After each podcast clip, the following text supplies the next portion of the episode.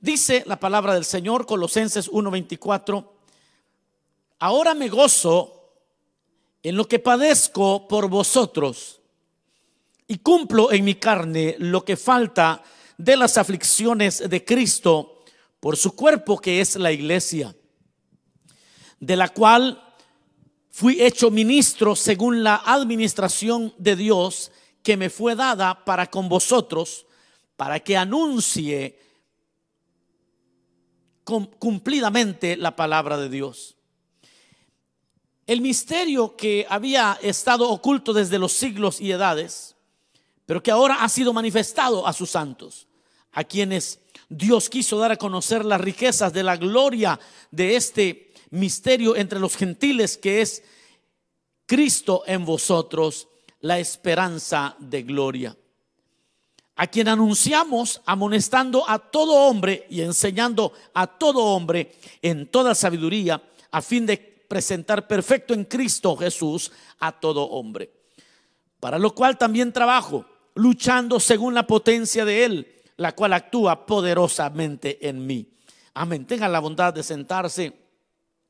He titulado el tema de este día, forofos o comprometidos. Forofos o comprometidos. Ese, ese término forofos no es otra cosa que eh, fan o un, seguidor tiene como definición simpatizante, aficionado, seguidor, eh, admirador, fanático. Eh, pero es un término que forofo es, es, todo eso. Es un sinónimo de simpatizante o aficionado. Ese es el tema de hoy. Forofos o comprometidos. El apóstol Pablo, mis amados hermanos, y, todos los apóstoles realmente sufrieron por amor a Cristo. Todos ellos, si usted eh, conoce un poco de la historia de la iglesia eh, del Señor, sabrá que los apóstoles, eh, todos ellos murieron en martirio, demostraron su amor por el Señor, demostraron su amor por la causa del Señor de muchas maneras. Pero de quien tenemos más récord, tenemos más escritos y evidencias de su amor por la obra de Dios, por la iglesia, eh, que en el mismo, en, en 2 Corintios capítulo 10, capítulo 11, es el apóstol Pablo que habla de su sufrimiento, de su entrega por la causa del Señor. Y es, es el récord que tenemos de que es Pablo, de quien más información tenemos, eh, de sus aflicciones que él vivió por la iglesia del Señor. Eso lo puede encontrar después, lo puede leer en 2 Corintios 11 del 16 al 33. Eso lo digo como una referencia nada más. Un hombre comprometido que en esta misma porción dice que sufre, que siente, que se angustia por, por la iglesia del Señor. Ahora, el impacto que Pablo tuvo de su apostolado realmente es, muy amplio, muy amplio porque es eh, un teólogo excepcional, escribió 13 cartas, escribe prolíficamente y nos deja un legado académico, instructivo, pero realmente el, eh, la herencia que este hombre le ha dado a la iglesia no solamente ha estado desde lo académico, desde su apostolado por medio de sus cartas, sino que más allá de su intelecto, la entrega que él tuvo a favor de la iglesia es sencillamente espectacular. Fue una entrega completa, fue una entrega. Él mismo dice, yo quisiera, a, los solteros le dice, yo quisiera que ustedes se quedaran como yo. Es decir, que él no, no se casó y no se casó precisamente porque quería entregarse totalmente a la predicación del Evangelio. Y su ministerio demandaba muchos viajes y en esos viajes obviamente pasaba mucho tiempo fuera de casa. Por lo tanto, él, se dio cuenta que no podía sostener una relación de esposo. Entonces, él, por amor al Evangelio, por amor a la, por amor a la iglesia, se queda soltero. Y todo esto habla de un hombre que estaba, no era un forofo, no era un forofo, era un comprometido con la iglesia del Señor. Pablo sirvió a la iglesia entera. Y no solamente entera, sino completamente, con todo su ser. Y eso nos habla, el mismo Pablo nos habla de su sufrimiento por la iglesia del Señor. Ahora, dentro de la iglesia del Señor siempre hay un segmento de personas que, que no se comprometen, pero les gusta la iglesia, les gusta cómo cantamos, cómo adoramos, porque hay momentos muy bonitos en la iglesia. Y yo no sé usted, pero todos cuando adoramos juntos tenemos experiencias con el Señor. Y el Señor es tan bueno que nos habla, nos ministra, muchas veces nos habla a través de los dones espirituales. Las predicaciones muchas veces el Señor, algunos nos hasta nos ha asustado porque nos ha hablado casi que casi que nos dice el nombre. Y todas esas son experiencias muy preciosas. Sin embargo, eh, hay un segmento siempre que les gusta la iglesia, les gusta todo, toda la experiencia de la iglesia, pero que no están comprometidos. A esto se les llama forofos, es decir, que eh, solamente experimentan los cultos, les gusta la iglesia, pero, pero no logran comprometerse. A eso que no logran comprometerse se les llama forofos. Existe, existen obviamente razones eh, sociológicas para quizás explicar un poco de esto, pero también existen razones espirituales. Cuando el apóstol Pablo dice, hoy yo lo que siento es un gozo tremendo, porque estoy, dice él, porque estoy padeciendo, ahora me gozo en lo que padezco por vosotros. Y cumplo en mi carne lo que falta de las aflicciones de Cristo por su cuerpo, que es la iglesia. El apóstol Pablo está hablando no de ser un forofo, está hablando no de ser un fan, un simpatizante. Él no está hablando de eso. Eh, no está hablando de seguir a alguien en Instagram. No está hablando de seguir eh, y poner los quotes de un pastor por ahí. No, no, no. El apóstol está hablando de un sufrimiento, de, lo que padece, de las aflicciones de Cristo por su cuerpo, que es su iglesia. De eso nos habla el apóstol Pablo. Y entonces, cuando veo lo que el apóstol Pablo sufría por la iglesia y muchos otros creyentes han dado su vida a través de la historia, y, ahora vemos lo que es la iglesia del Señor, que más y más la iglesia del Señor se va como limitando a, a ver muchas veces en YouTube a un predicador X o un predicador que son muy buenos y uno se puede gozar mucho escuchando predicaciones, viendo eh, predicadores y eso es, muy bueno, es un ejercicio que yo se lo recomiendo porque uno necesita estar, eh, al final uno saca lo que uno le mete a la mente. Y si uno está recibiendo palabras, si uno está escuchando predicaciones, usualmente eso va a causar en su subconsciente un efecto muy poderoso. Pero eso, hermanos, si no existe en el creyente un compromiso y solamente se convierte en un espectador, en un forofo, en alguien que, que solamente le gusta esto del Evangelio, no existirá crecimiento en la vida del creyente. Eh, sociológicamente yo voy a preguntar algunas cosas y luego más tarde más adelante lo voy a lo, voy a intentar responder esto tiene que ver más sociológicamente ¿por qué cree usted porque esto es interesante ¿por qué cree usted que los adolescentes prefieren hablar con sus amigos que con sus padres? ¿Qué, es? ¿Por qué un adolescente prefiere hablar con sus amigos que con sus padres. Bueno, las razones pueden ser muchas. Eh, no, a veces no se ha generado la confianza entre los padres. Pero a veces no es tanto la confianza que se haya generado o no, sino que hay otros factores. Pero vamos a responderlo más adelante. Vamos a ver, por qué es que los adolescentes prefieren a sus amigos y, y no a sus padres. ¿O por qué? Esta es otra, otra pregunta que hay que contestar hoy con esto de porofos. Es que, de forofos, perdón. E, es que, ¿por qué hay adultos, algunos adultos prefieren vivir en unión libre? O sea, no se casan, sino que están en unión libre. Esta misma, esta, este mismo razonamiento se tiene que aplicar para responder el por qué los creyentes prefieren ir, por ejemplo, a una congregación donde nueva, donde no les conocen, porque se sienten cómodos. Eh, ser seguidores, por ejemplo, de un predicador virtualmente solamente. ¿Por qué? ¿Por qué sucede esto?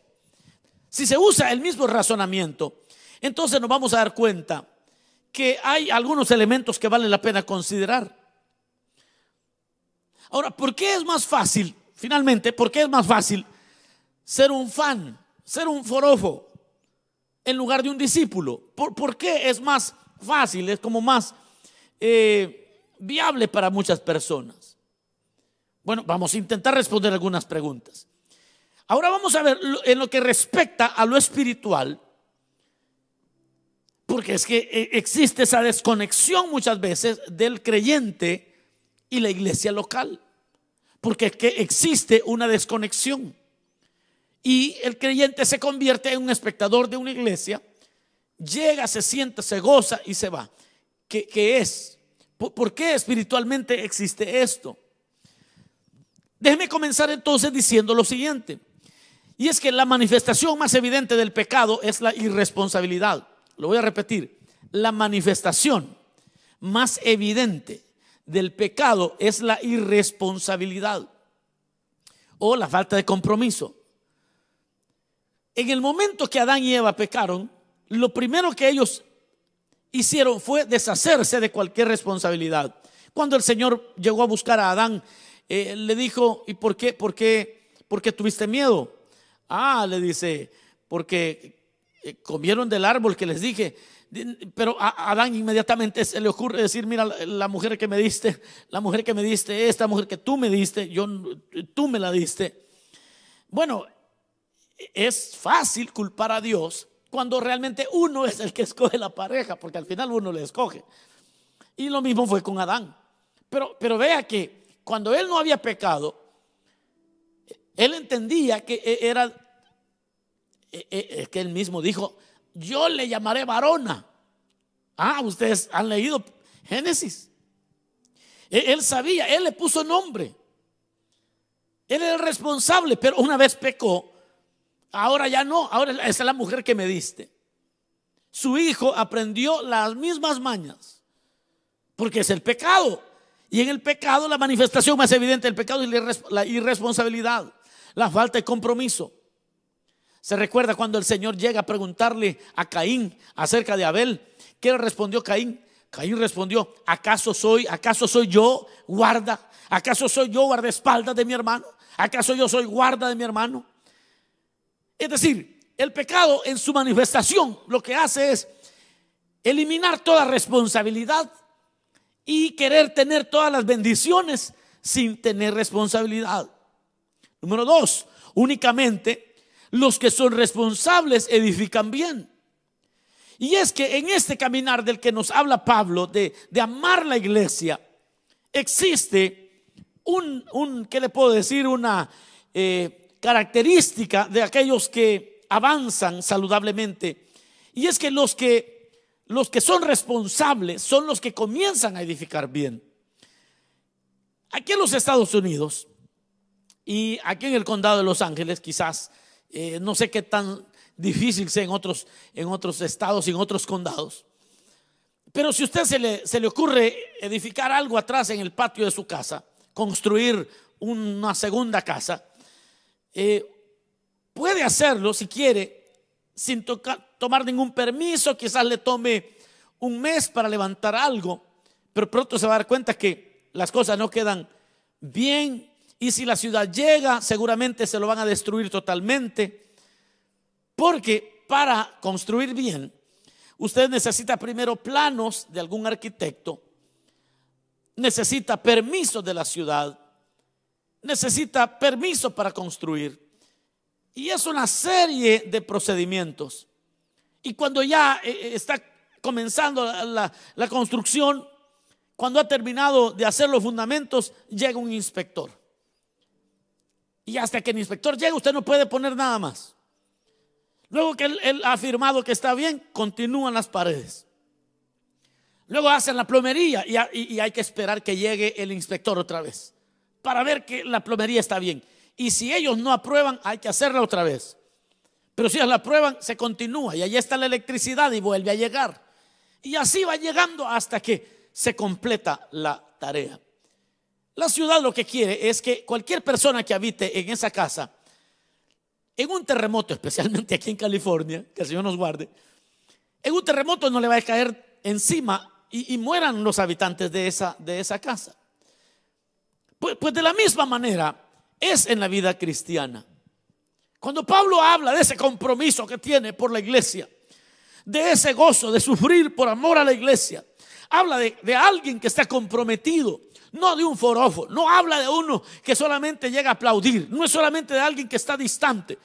Hace poco en, el, en la casa de culto estábamos, eh, estaba, hablando yo con, con una hermana que se convirtió en estos servicios virtuales, se ha bautizado y le cuento un poquito más de ella, que no se, se me pasó mencionarlo, y es que ella es actualmente ya es anfitriona, o creo que sí lo mencioné, es anfitriona ya es anfitriona de una célula familiar y nunca ha estado en nuestro edificio. Mire cómo, mire cómo es. Va muy bien, mi hermana. Mi hermana va muy bien, porque es precisamente de esa manera que se desarrolla la vida cristiana. Cuando hay un compromiso, cuando hemos dejado de ser mirones, cuando hemos dejado de ser fans, forofos, cuando hemos dejado de ser simpatizantes, cuando ya nos, nosotros también sufrimos, como decía Pablo, es que yo sufro todavía lo que queda de los padecimientos de Cristo por su iglesia. Ese, ese es el compromiso que el Señor espera de los suyos. Y únicamente los que son responsables, como mi hermana que acabo de mencionar, ellos son los que van edificando bien su vida cristiana. Número tres, las relaciones más profundas se fundamentan en compromisos. Las relaciones más profundas se fundamentan en compromisos. Dios, nosotros conocemos el Antiguo Testamento o el Antiguo Pacto y el Nuevo Pacto. Y el Señor, aunque es dueño de todo, Él hace pacto con los hombres. Porque solo así se fundamentan las buenas relaciones es que Él es dueño y Señor de todo, mis amados hermanos. Él es dueño de nuestra vida. Él es dueño de todo lo que nosotros somos. Pero aún siendo dueño y Señor, hace pacto porque sin un pacto, sin un compromiso, la relación no funciona. Otro punto, el pacto que tenemos con el Señor y cualquier pacto, compromiso que hay en la iglesia, está, el, pacto está basado en el conocimiento y no en la ignorancia. Cuando el Señor, no sé ustedes, pero cuando yo leo acerca de la elección incondicional, a mí el Señor me ministra cada vez que estudio ese tema. No sé ustedes, pero cuando el Señor nos escogió a nosotros, Él nos conocía ya. Y nos conocía tan bien. Es decir, que cuando el Señor hizo pacto con nosotros, no lo hizo por ignorancia a ver cómo me sale fulano, a ver cómo sale este otro. No, sino que todo lo contrario, el Señor nos conocía, como le dijo al profeta, desde antes, desde el vientre de tu mamá yo te escogí, te puse como profeta para las naciones. No es un pacto, oiga esto, no es un pacto en ignorancia, es un pacto que está basado en el conocimiento. Y Dios nos había conocido y aún así nos amó. Para edificar bien, para ser creyentes que honremos al Señor, necesitamos esa clase de, de pacto, de, ¿qué le puedo decir? De compromiso en la iglesia local. Es que cuando ya te conocemos y tú nos conoces, entonces la relación se vuelve muy saludable. Fíjense que el fan, el forofo, es apasionado. Eh, las personas que son fanáticas de un equipo de fútbol, soccer, de básquetbol, las personas que son fanáticas de un grupo de rock, las personas fanáticas eh, son, muy apasionadas y, pueden llegar a ser muy, muy apasionados.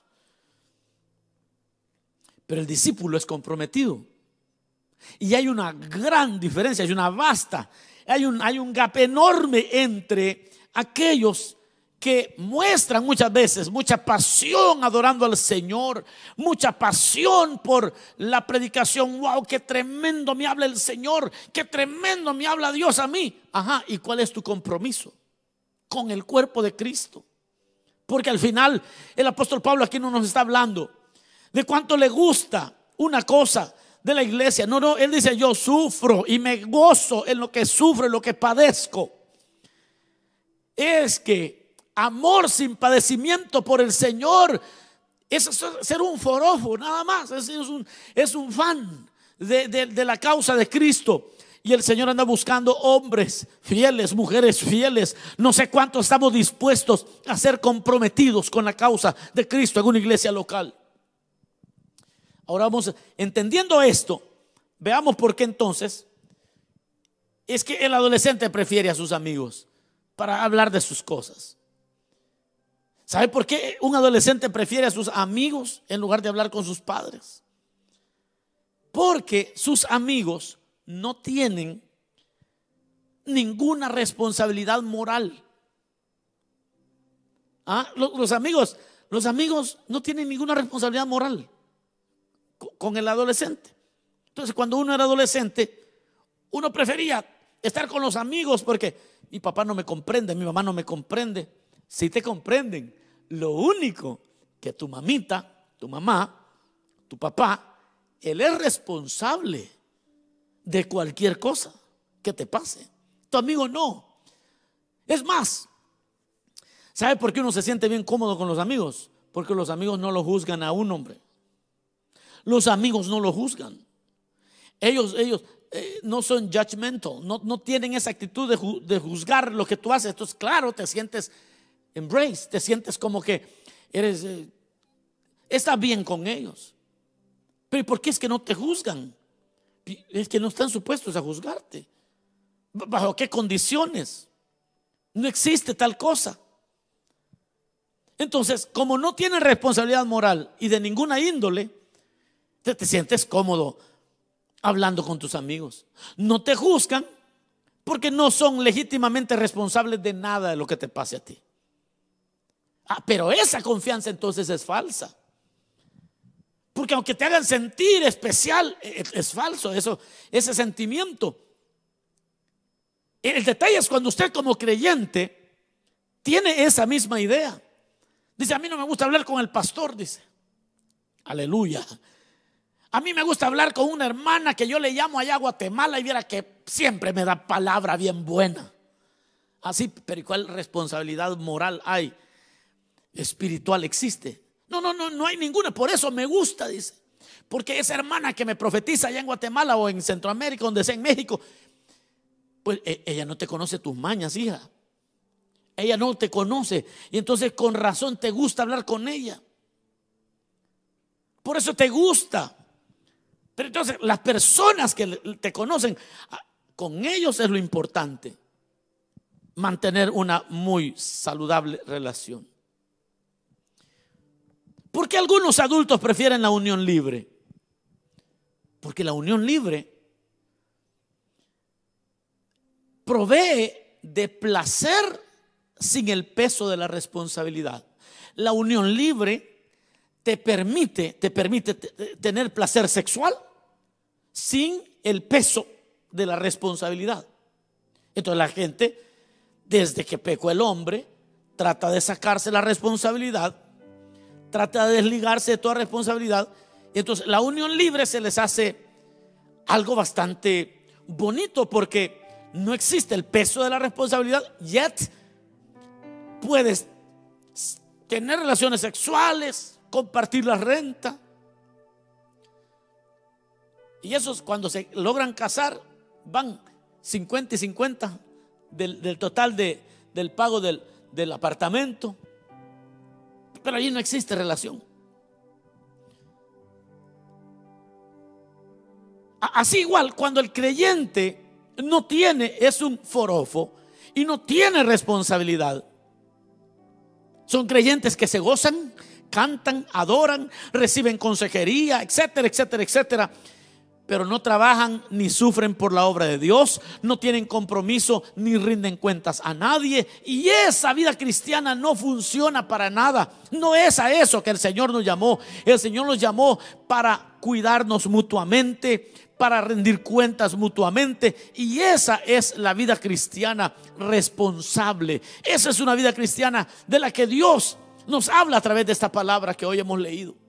Nos habla de un hombre responsable. Nos habla de alguien que sufre por la iglesia. Nos habla, habla de alguien que dice me gozo por los, por los padecimientos que tengo por la iglesia. Me gozo porque estoy sufriendo lo que falta de los padecimientos de Cristo.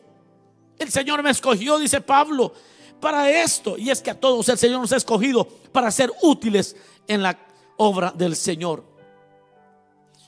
¿Por qué los creyentes prefieren ir donde no los conozcan? O ser pastoreados únicamente de una manera virtual. yo le quiero decir, ahorita hay muchos hermanos que virtualmente están oyendo esto. Realmente todos están viendo lo virtual. Pero si usted se da cuenta, desde que comenzaron en marzo a conectarse, por ejemplo, hay nombres que se me vienen así. Chayito, por ejemplo, aquí en Guatemala. Otro nombre que se me viene, William Zúñiga, en, Cali, Colombia. Estoy hablando de gente que, aunque es virtual, han entrado en un compromiso. De hecho, William Zúñiga, Dios te bendiga, William, se capacitó para ser líder de célula. Así que ya vamos a tener una célula en Cali, Colombia. Pero, vea esto, ya, no es, ya no es un forofo, William. Ah, ya no es un forofo.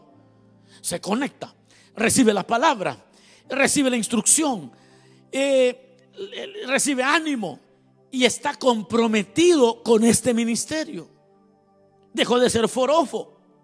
Aleluya. Sí, porque como pastor no me interesa tener fans. No, es ese mi negocio. Mi negocio es hacer discípulos. Estarán aquellos que les gusta tener seguidores en todas las plataformas y ese es, así como promueven lo, de ellos. Lo hay. Y, y no lo voy a juzgar. Quizás eso Dios les dio a ellos hacer y de eso ellos darán cuenta. No soy el juez de ellos en ese sentido, ni soy responsable de ellos. Pero lo que estoy diciendo es que la porción nos habla de un hombre que no es un forofo, pues, que está metido totalmente con su llamamiento. Y como creyentes, nosotros, hermanos, hoy tenemos que hacer con el Señor votos de decir, Señor, yo no puedo ser un espectador, tengo que hacer algo al respecto para hacer lo que tú quieres que yo sea. Las personas muchas veces les gusta ir, prefieren ir donde no los conozcan, consiguen una iglesia donde no los conozcan porque ahí, claro, pueden impresionar a los que no les conocen. Y van a ser felices los que a veces llegan nuevos a un lugar, pueden ser felices hasta que se comprometen y cuando empiezan el compromiso, los empiezan a conocer y ahí se repite un ciclo de que dan a conocer lo que realmente son. ¿Por qué es fácil ser un forofo, un fan, en lugar de ser discípulo? Porque el fan, el forofo, se emociona. El discípulo se sacrifica. El forofo se emociona, canta, hace todo y se parece al discípulo, pero no es igual. El forofo no puede sacrificarse, no le gusta sacrificarse, no le gusta rendir cuentas, es un forofo. Nada más alguien que está viendo ahí. No tiene ningún compromiso. ¿Qué dicen ustedes cuando leen a Pablo? ¿Será que era un forofo este que está hablando ahí? De que estaba solamente eh, recibiendo bendiciones de Dios, pero sin un compromiso. Tal cosa no existe en la Biblia. Hermanos amados, podemos, ¿qué le digo? Podemos edificarnos con enseñanzas en YouTube pero urgimos un compromiso local con la iglesia local. Usted puede recibir palabras todo el día, ver los predicadores sabidos y por haber, pero por lo que más quiera, yo le pido en el nombre del Señor. Ahora usted necesita hacer un compromiso con la iglesia local. Donde usted esté, necesita un compromiso con la iglesia local para dejar de ser un forofo, alguien que solo es un fanático, sino que es alguien comprometido con la causa de Cristo, porque esa es la única vida que encontramos en este libro sagrado. Nosotros podemos tener amigos que nos animan, pero necesitamos de supervisores que nos corrijan. Aleluya por los amigos que tengo. Ah, qué bueno que tenemos amigos. Pero no se confíe, usted necesita rendir cuentas, usted necesita para ser un discípulo, necesita que alguien le corrija también cuando usted no está bien. porque los amigos no le van a decir la verdad. Podemos asistir a los servicios de una iglesia y tener el placer de adorar al Señor, pero debo unirme. Yo tengo que unirme y sufrir para poder edificar juntos el cuerpo de Cristo. De otra manera me quedo siendo un, espectador, un forofo. Quizás podamos caerle bien a las personas allá donde no nos conocen. Pero es mejor bregar con los que ya nos conocen bien. Esos que ya saben cuáles son nuestras mañas. Es, mejor bregar, luchar y, y, acomodarnos y allí trabajar juntos con aquellos que ya nos conocen bien, hombre. Podemos emocionarnos por un predicador, pero urgimos de hacer sacrificios en favor del cuerpo de Cristo. Pablo dice, ahora me gozo en lo que padezco. Habla de sufrimiento. Ahora me gozo. Yo termino y digo, mi hermano, Dios no te llamó a ser un forofo, un fan, un espectador. Te llamó a ser participante de sus sufrimientos para edificar al pueblo de Dios. Te llamó a estar unido a una iglesia local para trabajar en pro del avance de la causa del Evangelio. Y es tiempo que como creyentes nos convirtamos en comprometidos, en discípulos. Es tiempo de desarrollar firmeza, fidelidad a la iglesia local. Es tiempo, ya eres creyente, no te conviertas en forofo. Dios busca comprometidos con su causa. Es tiempo de ser comprometidos. Es tiempo de, de que todos podamos un día decir, ahora también yo me gozo en lo que padezco por vosotros y cumplo en mi carne lo que falta de las aflicciones de Cristo por su cuerpo que es la iglesia. Pablo estaba consciente y él decía, por lo cual es, fui hecho, constituido ministro según la administración de Dios que me fue dada para con vosotros, para que anuncie cumplidamente la palabra de Dios. El misterio que había estado oculto desde los siglos y edades, para que ahora, pero que ahora ha sido manifestado a sus santos. Cuando Pablo habla de esto, yo finalizo. Dice, por lo cual, termina diciendo el verso 29, para lo cual también trabajo, luchando, trabajo, luchando, según la potencia de Él, la cual actúa poderosamente en mí. Mi amado hermano, la vida cristiana no se puede vivir de otra manera. No se trata de estar posteando versículos bíblicos. Puede hacerlo. Le animo a que su muro su, los hilos que abra en, Twitter, sus historias en Instagram, en Facebook, lo que usted publique, sus publicaciones. Aunque no sean todas del Evangelio, pero que sean edificantes. Pero si puede poner textos bíblicos, chévere. Pero eso, sin un compromiso directo con la iglesia local, te convierte en nada más que en un forofo inútil Dios hoy te llama a ser parte de ese grupo que Pablo dice, a mí me escogieron para esto. Hoy es tiempo que te levantes. Es tiempo que comencemos a vivir esta vida comprometida con la iglesia local, comprometida con una célula, comprometida con una casa de culto, comprometida con la historia de la iglesia que se escribe en nuestro tiempo. Seamos parte de los comprometidos Seamos parte de aquellos que serviremos el 2021. Serviremos con honra donde Dios nos plantó. Cerremos nuestros ojos un momento. Digámosle, Señor, gracias.